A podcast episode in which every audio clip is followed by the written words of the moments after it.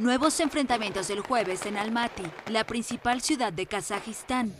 Se desataron tras la llegada de tropas lideradas por Rusia para ayudar al gobierno a poner fin a los disturbios, que ya dejaron decenas de muertos. Además, mil personas resultaron heridas y cerca de 400 están hospitalizadas. Algunos manifestantes dicen que la policía disparó balas.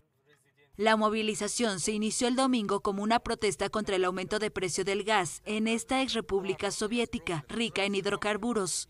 Pero ahora protestan contra el gobierno actual de Kasim Yomart Takayev y contra Nursultan Nazarbayev, que gobernó desde 1989 hasta 2019 y que es considerado el mentor del actual presidente.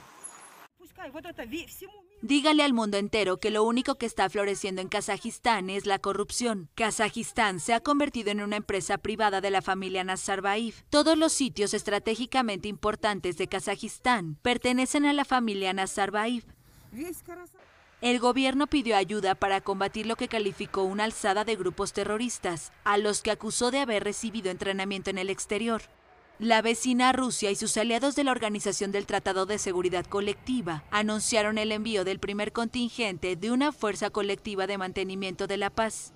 Para intentar atajar la crisis, el gobierno anunció que impondría un límite a los precios del carburante que regirá durante 180 días, además de un toque de queda y declaró el estado de emergencia. Las comunicaciones están perturbadas. Creo que esto es el fin del régimen. La pregunta es cuánto tardará.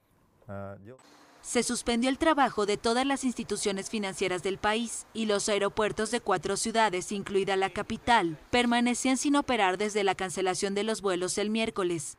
El precio del uranio del que Kazajistán es uno de los principales productores mundiales subió bruscamente y las cotizaciones de las empresas nacionales se desplomaron en la Bolsa de Londres. La Unión Europea, Estados Unidos y la Oficina de la Alta Comisionada de las Naciones Unidas para los Derechos Humanos expresaron preocupación por la situación y llamaron a una solución pacífica.